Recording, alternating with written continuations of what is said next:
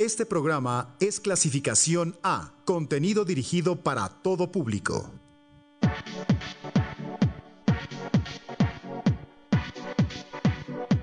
Esto es Aldaba. Abre la puerta a la vinculación.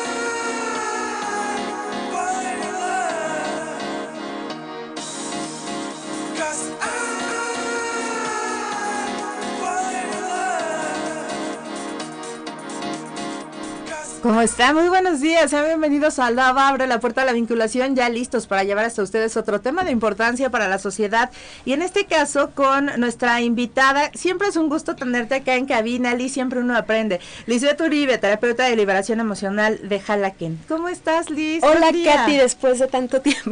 Muchas gracias, muy bien. Ya los eh, extrañaba mucho. A nosotros también te extrañábamos porque como decía, siempre aprendemos contigo algo, siempre nos, nos dejas pensando, nos dejas trabajando, ¿no? En aspectos emocionales, siempre se agradece, porque el crecimiento emocional es algo en lo que hay que trabajar día a día. Así es, es sumamente importante, Katy. Y hoy vamos a estar hablando contigo acerca de eh, sanación del cuerpo a partir de sanar las emociones. Es un tema que ya se tocó, ¿cierto? Hablabas de, en, en algún programa pasado, hablabas de los órganos que tenemos y cómo se pueden deteriorar, digamos, en función de la de algunas emociones que tengamos reprimidas o algo. Así es. Hablábamos en el, programa pasado, de hecho, eh, hablábamos de los órganos y su representación emocional, porque estamos mucho cuidando, bueno, es un tiempo en el que nosotros estamos cuidando mucho nuestra salud. Entonces, hablábamos de no descuidar el aspecto físico, ir al médico, tener una buena alimentación, pero a la vez también hablábamos de esa cuestión emocional que puede influir en que un órgano sea afectado o no. Ok. Y eh, a partir de eso, entonces, eh, eh, o sea, vamos, esa es, digamos, la base del programa del día de hoy. ¿Cómo es que podemos sanar nuestro cuerpo a partir de sanar nuestras emociones? Ah, ok, muy bien. Bueno, hoy vamos a hablar de, método de sanación emocional. Un método de sanación emocional. Métodos de sanación emocional hay muchísimos, Katy. Muchísimos. Pero en realidad, hoy vamos a hablar básicamente del método que yo empleo para poder ayudar a las personas a, sanar emocionalmente. Hablábamos, por ejemplo, de una parte consciente y hablábamos también de una parte inconsciente, porque nuestro cuerpo tiene muchísimo que ver con esa parte inconsciente.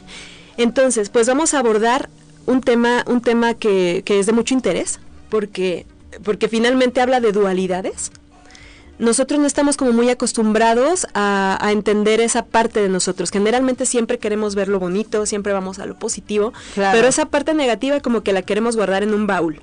Estamos como muy acostumbrados, de hecho, de, de forma cultural, de manera cultural, nos acostumbran a que todo lo tenemos que cubrir ya sabes, las mujeres a lo mejor, ah, también ya hombres, maquillaje, y tenemos que bañarnos, y tenemos que ponernos el perfume. Ay, qué horror, sí, ya sé. Evitemos, ah, no es cierto. Ajá. Pero, bueno, estamos, sí, culturalmente es, hay que cubrir las cosas que culturalmente son malas, ¿no? Exactamente, cubrir las cosas. No pienses en eso porque eso es malo, no hables de eso, no, eso ni siquiera se piensa. Entonces, ¿a dónde va todo eso? que nosotros estamos reprimiendo? ¿Dónde, ¿Dónde te imaginas que va todo eso que nosotros estamos reprimiendo? pues a nuestro cuerpo, ¿no? O sea, nos lo quedamos justamente, entonces a algún órgano del cuerpo se irá. Ok, exactamente. Se va a, partes de nuestro cuerpo, pero obviamente se va a ese baúl que nosotros llamamos inconsciente. Ok. A veces le, le llaman subconsciente, pero no vamos a hablar de subconsciente, vamos a hablar de inconsciente y de consciente. Por ejemplo, si nos vamos a una analogía, las tinieblas y la luz son lo mismo. Por ejemplo, el odio existe, pero existe por el vacío que deja el amor. ¿Me explico? Sí, sí. Porque en realidad la oscuridad como tal no existe. Como tal no. Únicamente la oscuridad es la ausencia de la luz. Y todo es dualidad. Todo, todo, todo es dualidad. Entonces, vamos a remontarnos a, a un, a un psiquiatra de, de antaño que se llamaba Carl Gustav Jung. Este señor era discípulo de Freud. Y este señor, bueno, en ese tiempo lo, lo tacharon como de muy místico, porque realmente pues sí era místico, pero para, para ese tiempo era un problema ser como él era, porque, porque el tiempo, bueno, en ese tiempo el psicoanálisis era pues prácticamente todo y la cuestión era muy cuadrada. Entonces este señor se da cuenta que hay algo más allá, algo más allá muy importante y entonces en su teoría de los arquetipos nace algo que se llama la sombra. ¿A qué te suena esto de la sombra, Katy? Ah, pues como decías, ¿no? A la, a la ausencia de algo positivo. ¿Puede ser? Mm, pudiera ser, en parte sí, pero no es tanto la ausencia. Imagínate un árbol grandote. Ajá. Un árbol grandote, grandote, grandote. Mientras más grande es el árbol, Más grande su más sombra. grande es su sombra. Claro. Entonces nuestra sombra a veces surge porque nosotros tenemos demasiada luz. Porque si tú eres un árbol pequeñito, pues tu sombra va a ser pequeñita. Pero si tú eres un árbol grandote, o sea, mientras más grande es tu árbol, más sombra hay. Es decir, si nos vamos al punto espiritual, mientras más espiritual eres, más sombra hay. Y él hablaba de la teoría de los espejos, hablaba también pues, pues de esa sombra, que esa sombra la definía como la vida no vivida. La vida no vivida, mm, de lo que hablábamos hace rato, es, es que eso ni lo pienses, es que un hombre debe de ser de esta manera, es que una mujer debe pensar de esta manera.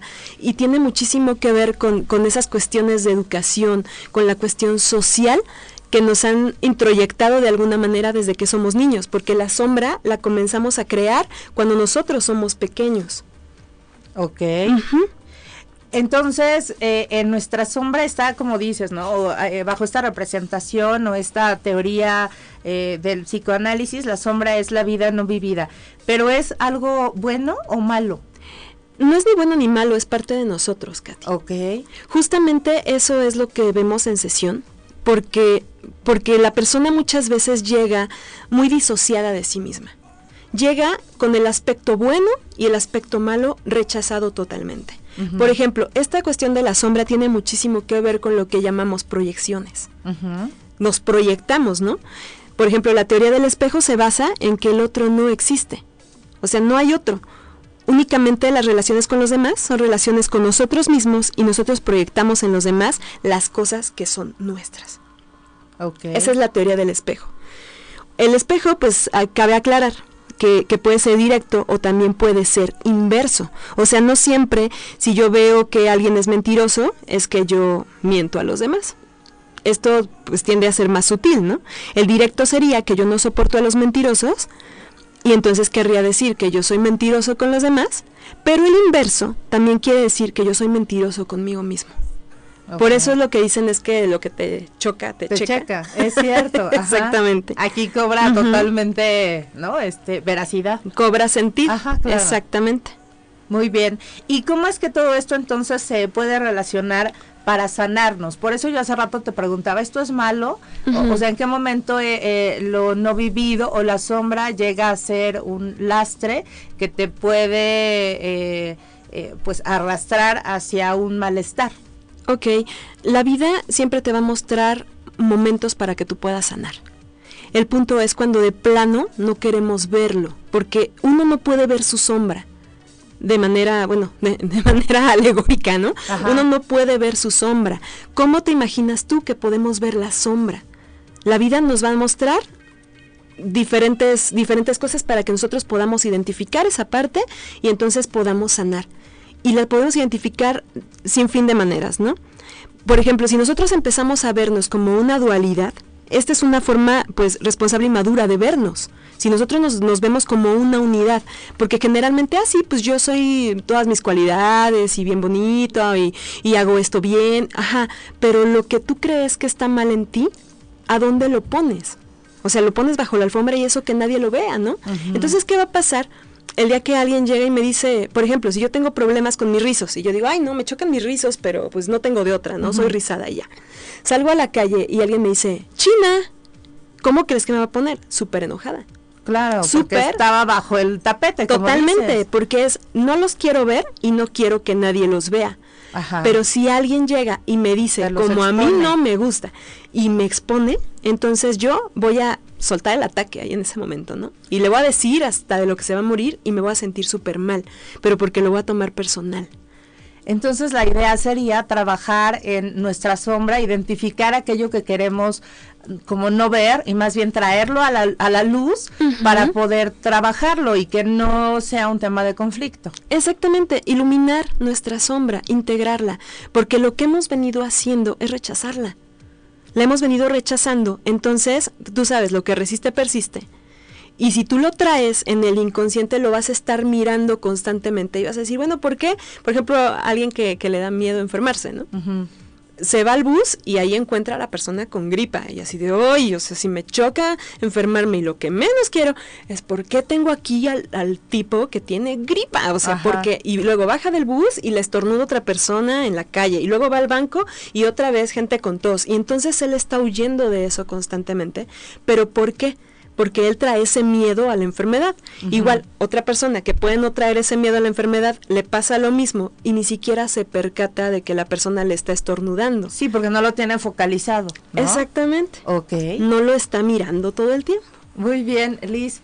Eh, si te parece bien, vamos en este momento a hacer eh, esta pausa sonora que acostumbramos en este programa y regresamos contigo para platicar de este tema muy interesante, sanación del cuerpo. A partir de sanar las emociones nos estás platicando pues cosas como siempre muy interesantes. Así que vamos a esta propuesta de Uniradio esta semana y regresamos contigo. Gracias, Katy. Aldaba.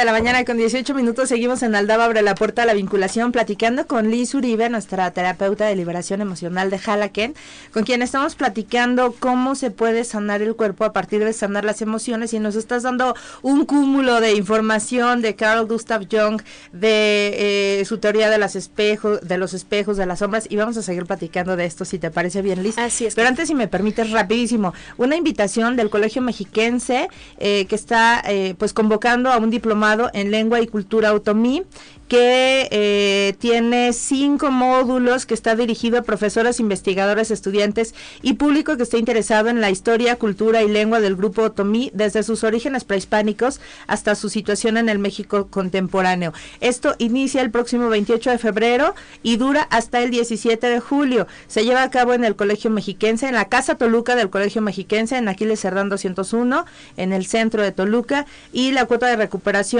es de 2.500 pesos que incluye el material requerido. Para más información ustedes pueden llamar al 7222-1803-58. Repetimos, 7222-1803-58 es el diplomado en lengua y cultura otomí.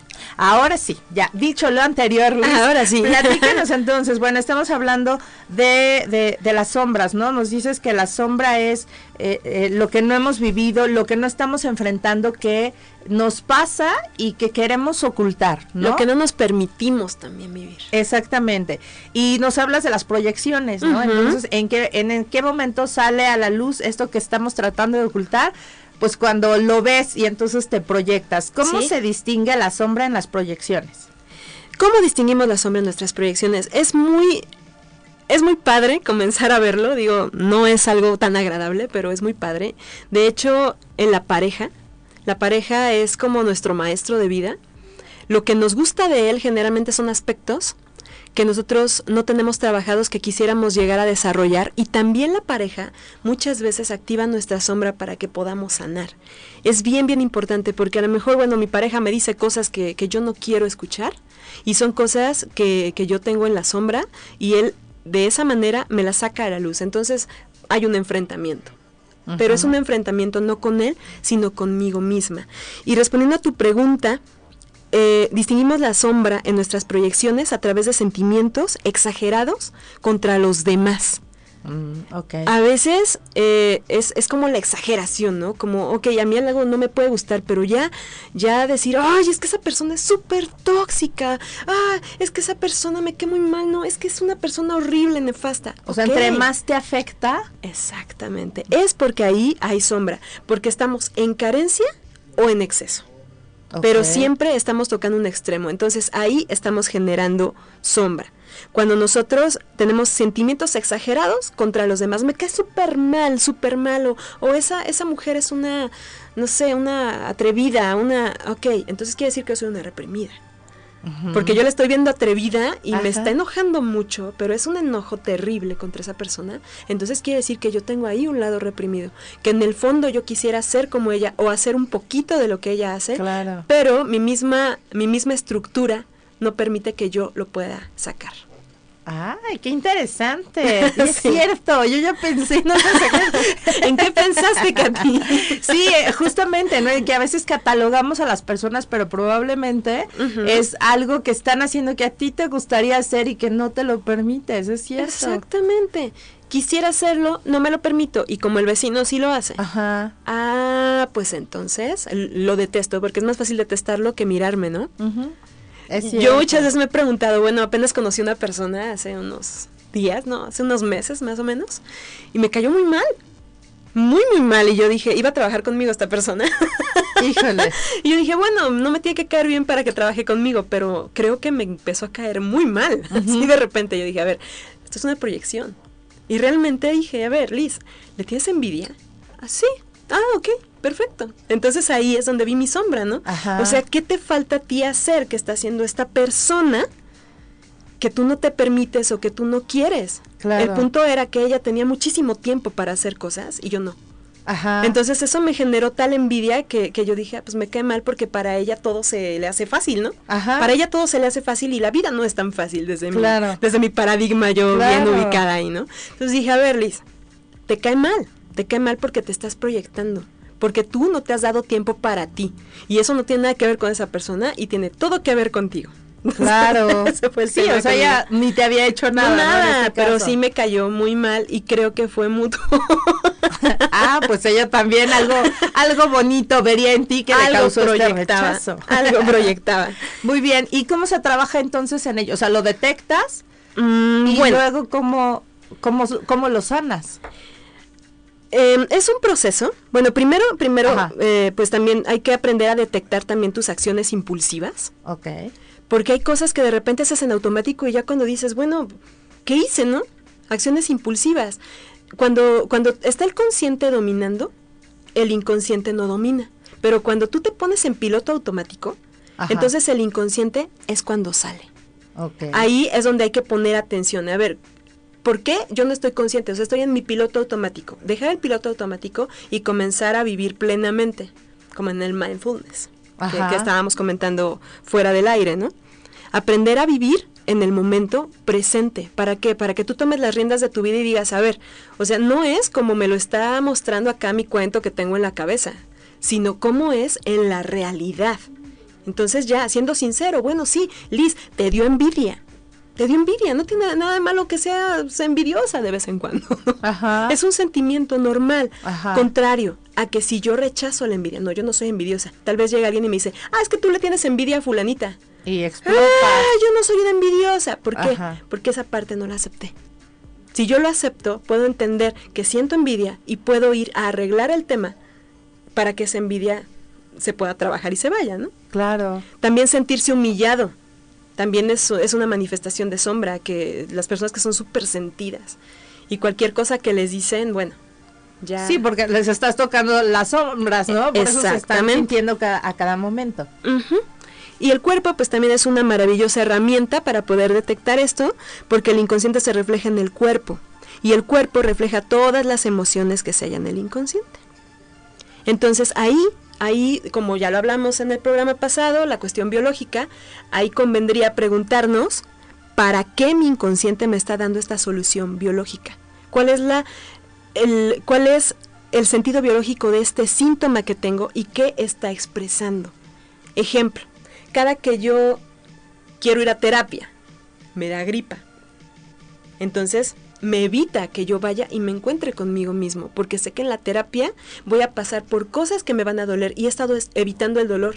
Totalmente he estado evitando el dolor, entonces o me caigo, o me da gripa, o me duele el estómago, y entonces le hablo al terapeuta y le digo, es que, ¿qué crees? Cámbiamela, porque me siento enfermo.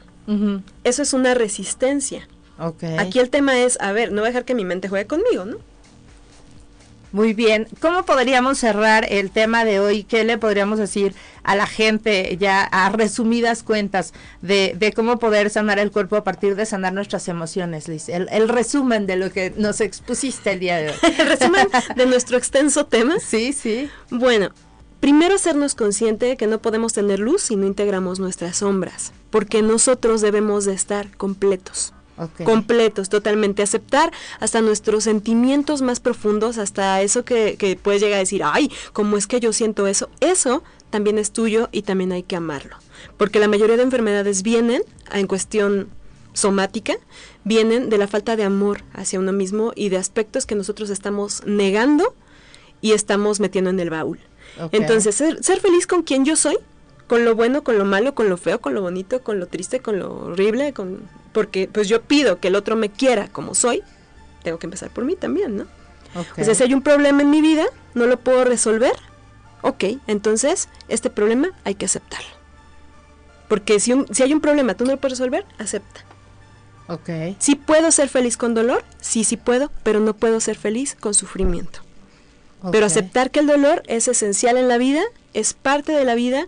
Hay procesos que, que, que no, que no debemos temer al dolor, porque son, es una parte esencial de los procesos. Si yo quiero sanar, si quiero crecer, si quiero hacer cosas nuevas, va a haber incomodidad y va a haber dolor, y tenemos que ver eso como una parte totalmente normal en nuestras vidas. Muy bien. Liz, ¿dónde te encuentra la gente que quiera ir a una terapia contigo?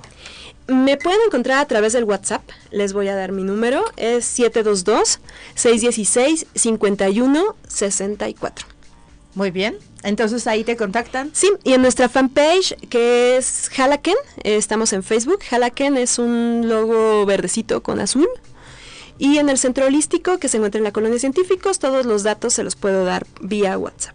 Halaken se escribe H-A-L-A. Cada K-E-N. E N, así Muy es. bien. Ahí está. Pues muchísimas gracias, Liz, para, por darnos luz sobre nuestra sombra. Muchas gracias, Katy. Muy, muy bien, gracias a la gente que hizo posible la transmisión de este programa, que en cabida Chema Rodríguez y Quique López, a nuestro productor Ricardo Telles. Yo soy Katia Soto, gracias a nuestra invitada de lujo, como siempre, Liz Uribe. Y pues ya nos vamos, quédense en sintonía del 997 de FM.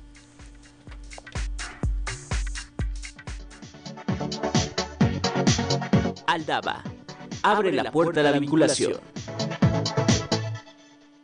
Escuchas